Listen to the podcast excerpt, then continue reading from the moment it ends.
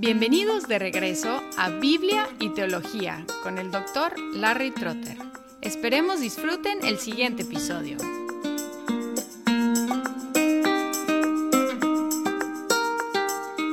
En los primeros dos episodios de esta serie sobre Ageo, escuchamos el sermón, el primer sermón de Ageo, en el cual él denunció las prioridades del pueblo que había regresado del exilio en Babilonia a Jerusalén, con el mandato de reedificar la ciudad y el templo pero se habían dedicado a edificar sus propias casas y habían dejado el templo de Dios desolado. En efecto, diciendo a Dios, no queremos que estés en medio de nosotros. El sermón fue muy fuerte, llamándolos a reorientar sus prioridades y a empezar a trabajar. Y ahora tenemos la respuesta del pueblo en Ageo 1, 12 al 15. Entonces Zorobabel, hijo de Salaltiel, el sumo sacerdote Josué, hijo de Josadac, y todo el remanente del pueblo, obedecieron la voz del Señor su Dios y las palabras del profeta Ageo, como el Señor su Dios le había mandado. Y temió el pueblo delante del Señor,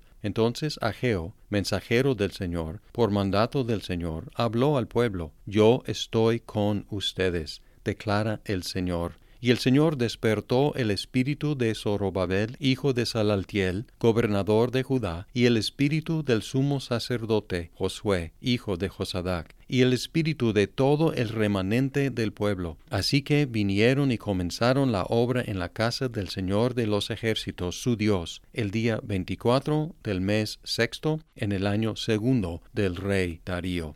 Nos gustaría a los predicadores tener tanto éxito en un sermón, porque inmediatamente después del sermón de Ageo, el pueblo obedeció. Y aquí tenemos una obediencia completa, una obediencia universal. Dice Zorobabel, hijo de Salaltiel, representando la línea real de David el sumo sacerdote Josué, hijo de Josadac, representando la línea sacerdotal de Aarón, y todo el remanente del pueblo obedecieron la voz del Señor su Dios.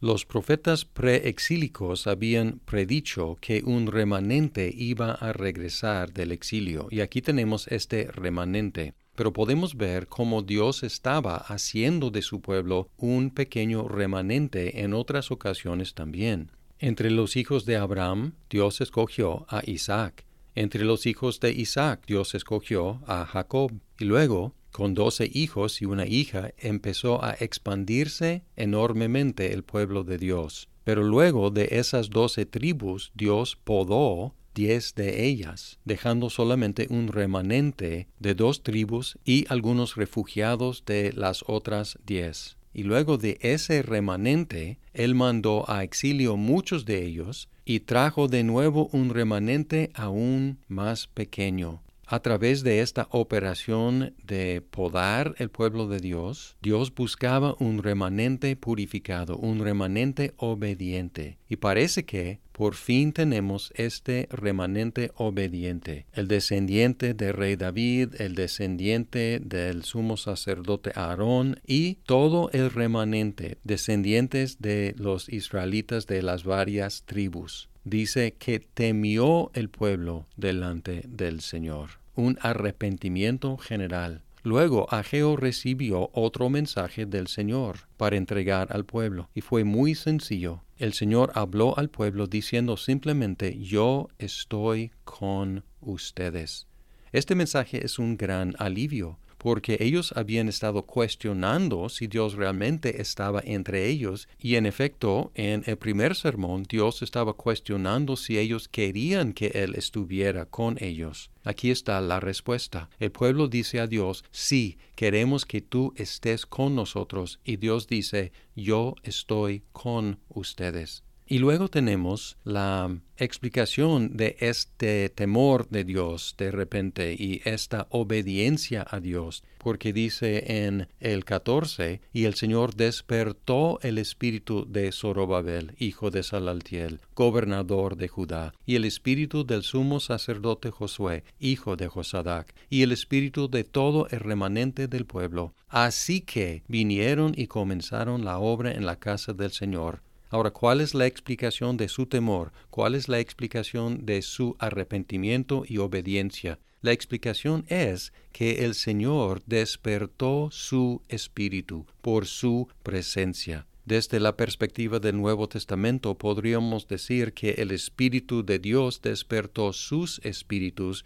regalándoles el don del arrepentimiento. Pero al mismo tiempo tenemos que reconocer que la obediencia fue de ellos. La obediencia fue acción de ellos. El temor fue actitud de ellos. El mandato fue obedecer, ellos obedecieron y obedecieron gracias a la operación de Dios en ellos. Y así es con nosotros. Cuando Dios nos da un mandato, nuestra responsabilidad es obedecer ese mandato. O si nos da una prohibición, nuestra responsabilidad es evitar lo prohibido. Pero ¿cómo vamos a hacerlo? Solo por la operación del Espíritu de Dios en nosotros. Entonces, si obedecemos, nuestra respuesta no debe ser qué tan bueno soy, sino gracias a Dios, que Él me regaló esa obediencia, que Él me regaló ese arrepentimiento. Ellos comenzaron a construir, dice el día 24 del mes sexto, en el año segundo del rey Darío, es decir, como tres semanas después del primer sermón. Un efecto bastante rápido y una reafirmación de la relación del pacto entre el pueblo y Dios. El pueblo diciendo, sí te queremos y Dios diciendo, sí los quiero. Muchas veces hoy en día necesitamos esta afirmación también. Necesitamos afirmar nosotros como cristianos que sí queremos a Dios, que sí estamos dispuestos a temerlo y obedecerlo. Y necesitamos en nuestros corazones la misma afirmación de Dios que Él está con nosotros. Cuando nuestros corazones nos condenan, cuando nos olvidamos de su gracia, cuando caemos en la desobediencia, necesitamos esta afirmación, yo estoy con ustedes. ¿Y cómo está Dios con nosotros? Ya no en un templo hecho de piedras, sino en un ser humano llamado Jesucristo, Emmanuel, Dios con nosotros, y por medio del otro consolador que Dios con nosotros envió para estar con nosotros, el Espíritu Santo, el Espíritu de Cristo, la presencia de Dios en la iglesia, la presencia de Dios en los creyentes, capacitándonos, permitiéndonos decir sí a Dios cuando Él nos habla por medio de las Escrituras.